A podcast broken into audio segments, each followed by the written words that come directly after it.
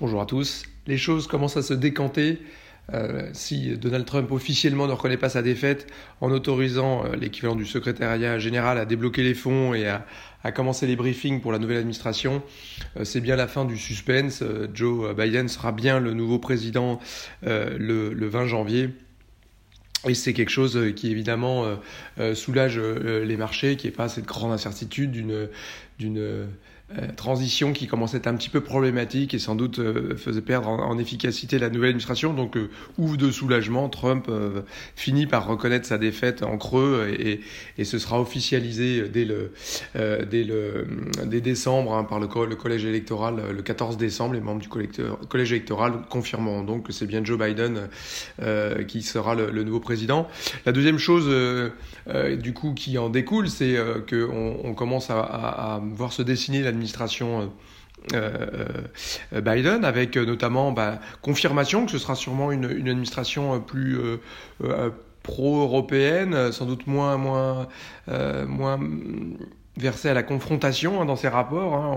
On, voit avec Bill Ken, qui est quelqu'un, il faut déjà se souvenir que Joe Biden était président de la Commission des Affaires étrangères et, et, très, beaucoup plus atlantiste que Trump, on va dire, et avec des gens comme Blinken, ça c'est euh, c'est cette confirmation euh, de, de, de ce biais-là. Et puis surtout, parce est attendu, c'était le secrétaire d'État au, au Trésor et donc, euh, Janet Yellen est, est, est, désormais pressentie. On parlait de, de, de, de Brennard avant, euh, mais surtout, parce qui, je pense, plaît là aussi au marché, bah, c'est qu'on évite définitivement, on parlait avant ça un peu de pourquoi pas Elisabeth Warren, ou même certains mettaient en avant Stéphanie euh, Kelton, qui est un peu la légérie de la nouvelle théorie monétaire et qui euh, c'est partie du groupe de travail euh, qui était proche de Sanders. Donc, on évite ça et on a Janet Yellen. Janet Yellen qui est évidemment une personnalité euh, euh, très reconnue et assez, assez, transpartisane. Et puis surtout, bah, ça a été euh, la bosse de euh, Jérôme Powell à la, à la, Fed. Et donc, on sent bien que les tensions qu'on a eues récemment entre le secrétaire au Trésor côté Trump et, et, et Jérôme Powell bah, vont être là aussi très beaucoup plus fluidifiées. Et c'est d'autant plus important euh, que euh, ben, il faut toujours ces plans de relance et s'il n'y a pas de plan de relance, il faudra euh, il faudra que la Fed continue à être très très accommodante, éventuellement avec les moyens qui lui seront donnés de nouveau par le, le, le, le Trésor.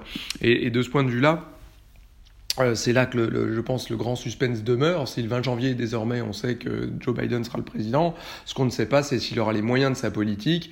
Et ça la réponse on ne l'aura que le 5 janvier avec les deux sièges restants euh, du Sénat qui prennent une importance euh, vraiment capitale, puisque en l'absence du Sénat, euh, il sera très difficile pour Joe Biden, une fois encore, de faire passer la plupart de ses grands plans de dépenses. Hein, je pense au plan euh, euh, notamment sur la transition énergétique ou sur l'Obamacare. Sur les infrastructures, il y aura peut-être plus facilement un compromis qui, puisse, qui pourrait être trouvé, mais en tout cas, il y a une grande partie du, des, des, du programme de Joe Biden qui va avoir du mal à passer si le Sénat ne, le soutient pas ou si on ne trouve pas un compromis avec le Sénat. Or, on voit bien que Mitch McConnell avait été très a été vraiment un facteur de blocage lors de la deuxième administration d'Obama, et compte tenu du fait que bah, vous avez encore, euh, euh selon certains sondages, quasiment 80% des électeurs républicains qui considèrent que cette élection est volée, euh, on sent bien que ça va être un petit peu compliqué, et qu'en attendant les élections mid-term de, de, de, au-delà de après deux ans euh, d'ici 2022, voilà, il peut y avoir des situations tout à fait de blocage.